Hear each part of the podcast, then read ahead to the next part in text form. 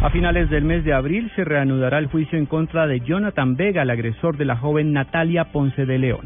Paola Santofimio. Blue Radio conoció que el próximo 22 de abril se reanudará el juicio contra Jonathan Vega Chávez, acusado de atacar con ácido a la joven Natalia Ponce en 2014. Vega Chávez, quien se encuentra recluido en la cárcel La Picota de Bogotá, es procesado por el delito de tentativa de homicidio con lesiones personales. La defensa de Vega solicitó que se declare a su cliente inimputable por presuntos problemas psicológicos. Cabe señalar que ayer Natalia Ponce de León hizo el lanzamiento oficial de su libro. Paola Santofimio, Blue Radio.